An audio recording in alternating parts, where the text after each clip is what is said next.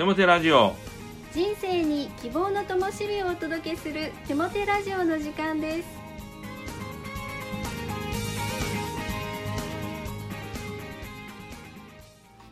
皆さんお元気ですね。パーソナリティの手モテ牧師こと新谷和重とアシスタントのかなちゃんこと山本かな子です。手モテ先生釣りミニストリーはいかがでしたか？はい、えー、釣りミニストリー8月27日にございました、えー残念ながら私は葬儀が入って参加できなかったんですね。で、えー兵庫県の北側にある矢田川フィッシングセンターというところに行くことになりまして、まあ、いろんな方にお声をおかけしてお誘いいたしました、まあ、その中でですねこんなことを聞いたんですね、えーある方がですねなんか新谷先生と行くと坊主になるというふうに聞いているというんですね。い えもうこれはショックでしたね。えーまあ確かにスリーミニストリー23回坊主の時もあったんですね。それは私がもう率先して参加したんですね。よし、まあ、その噂を聞いた時にですね。いやそれはもう汚名返上でもう大量の魚を釣ってやるという、まあ、そういう思いに駆られたわけです、まあ、ところが、まあ、葬儀が入ったので行けなかったんですが、えーしかしまああの矢田川フィッシングセンターに行かれた方々のお写真を見るとですねたくさん釣ってるんですね。もういや僕が行ってないのにたくさん釣ってるというふうに思いました、まあ、それを見てですねまたなんか新谷先生が来ない方が釣れる まあそんなことを言ってることをちょっと聞きましてうんなんとかこのお名挽回をしなければと思っています。ぜひ秋にはもう一度釣りミニストリーをしてお名挽回に、えー行きたいと思います。次回本当におめ返上できるか楽しみにしています。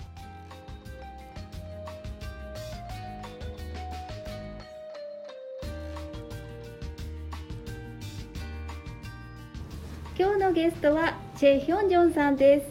チェ・ヒョンジョンさんこんにちははい、こんにちは。はじめに自己紹介をお願いしますはい、と私はチェ・ヒョンジョンと申します。今年の1月に日本の選挙のために日本に入るようになりました。よろしくお願いします。はい、よろしくお願いします。そんなチェさんの、えー神様を信じるきっかけになったこと、またはい宣教に向けた思いをお聞かせください。えっと私が誠に主に出会い心から主を信じるようになったのは2011年東日本大震災が起こった時でした。幼い頃から日本語を学び始めましたが高校生の頃からは本格的に日本語を学びたいと考えるようになりました。当時の日本語の先生と共に長期的な計画を立て日本へ留学するという目標を持ち準備してきました。しかし日本留学の準備が実を結ぼうとする時に東日本大震災が起こりました。両親は日本へ留学に対しての反対がするようになり長い間準備してきた夢見てきた日本留学を諦めることとなりました。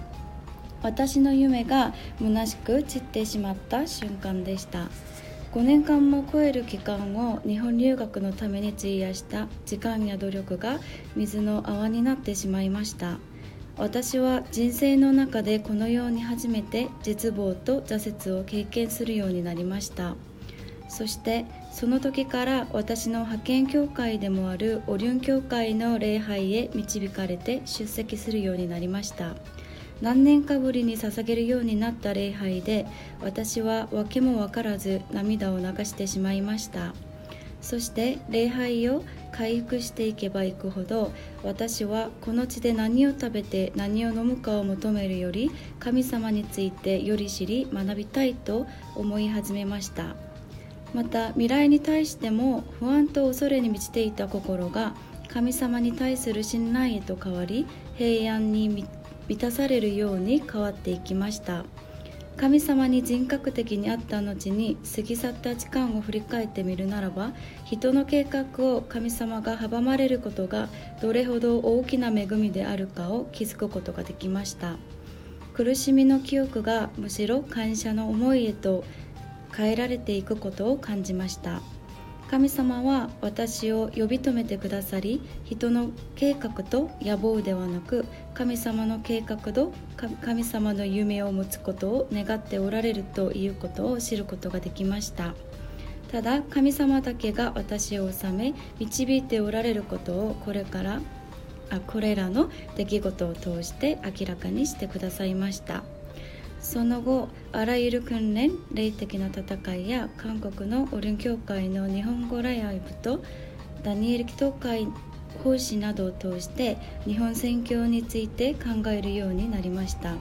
そして神様の導きによって当時の日本語礼拝部の牧師先生だった夫と結婚して今年の1月に日本に来るようになりました。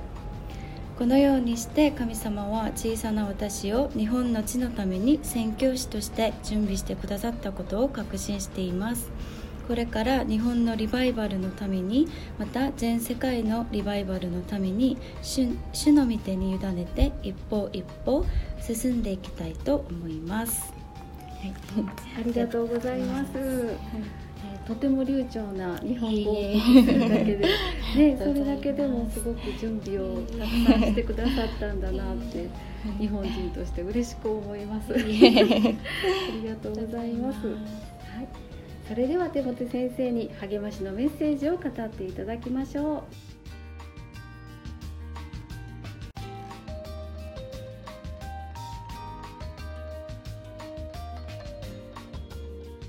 チェ・ヒョンジョンさん。愛にあふれたお証しありがとうございました。若き学生の頃から日本語を勉強する。それはまさに愛の表れですよね。愛の反対は無関心と言いますから関心を持つということは愛の表れであるということだと言えます。日本を愛し日本に関心を持ってくださってありがとうございます。さて、励ましのメッセージに入ってまいります。今日は愛を伝えるチャンスはそこら中にあるというテーマでお話ししたいと思います。愛を実践すると言われると妙に構えてしまうことはありませんか？特にクリスチャンは愛にはちょっとうるさいんですよね。愛を頭の中で純化しすぎて行動しづらくなっているっていうことないでしょうか。愛を実践するとなるとだいぶ構えてしまうんです。そしてこういうことって愛するうちに入らないよなというふうにちょっと見下してしまうっていうことがあるんですよね。でも愛するってそんなに構えなくても実践できることだということを今日は確認したいんです。もちろん愛の実践には幅がありますからハイレベルな愛になると敵を愛するとか友のために命を捨てるとかということになるでしょう。けれども私たちの普段の生活では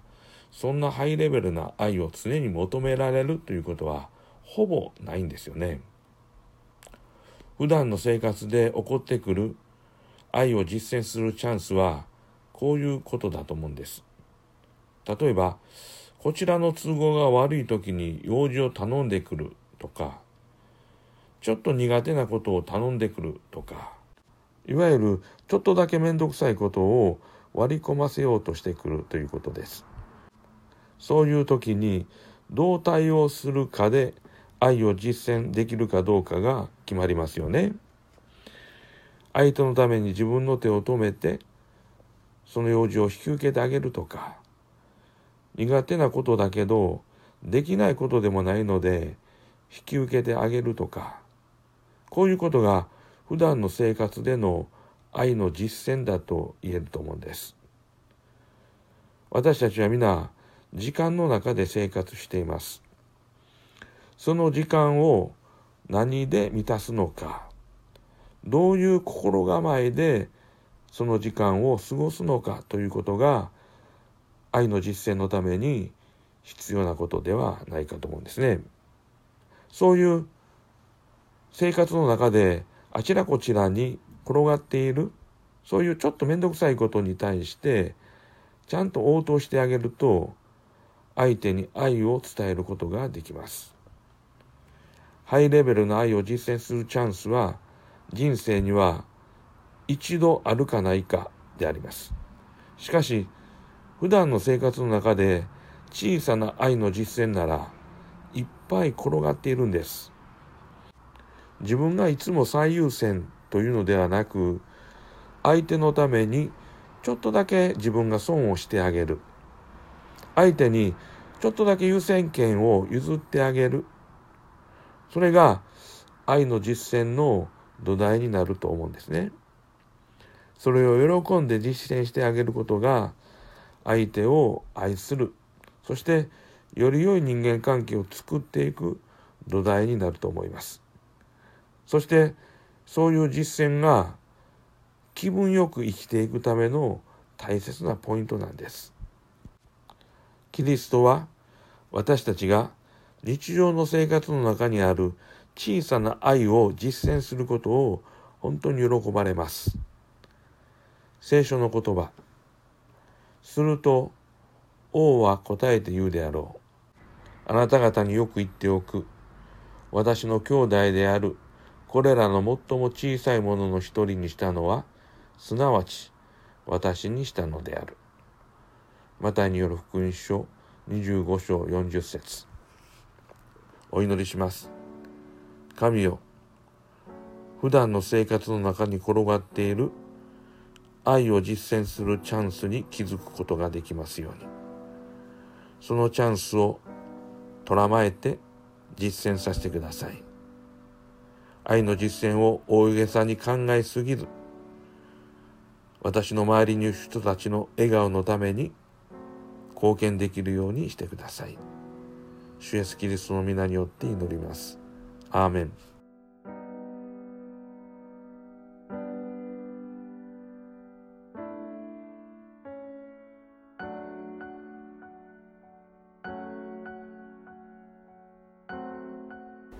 今月の賛美は登坂淳子さんのアルバム「YourSongs 美しい世界」より「1羽のスズメ」ですどうぞ。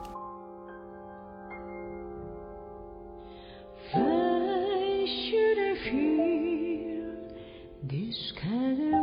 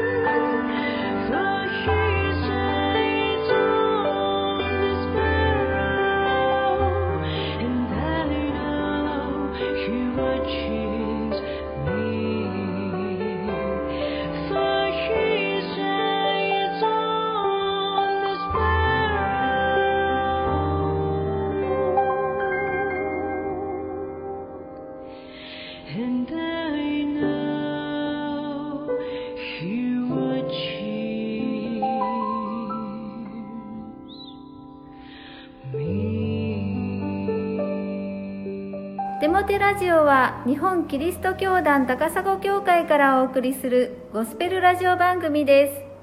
す。それではまたお会いしましょう。皆さんの祝福をお祈りしています。お元気で。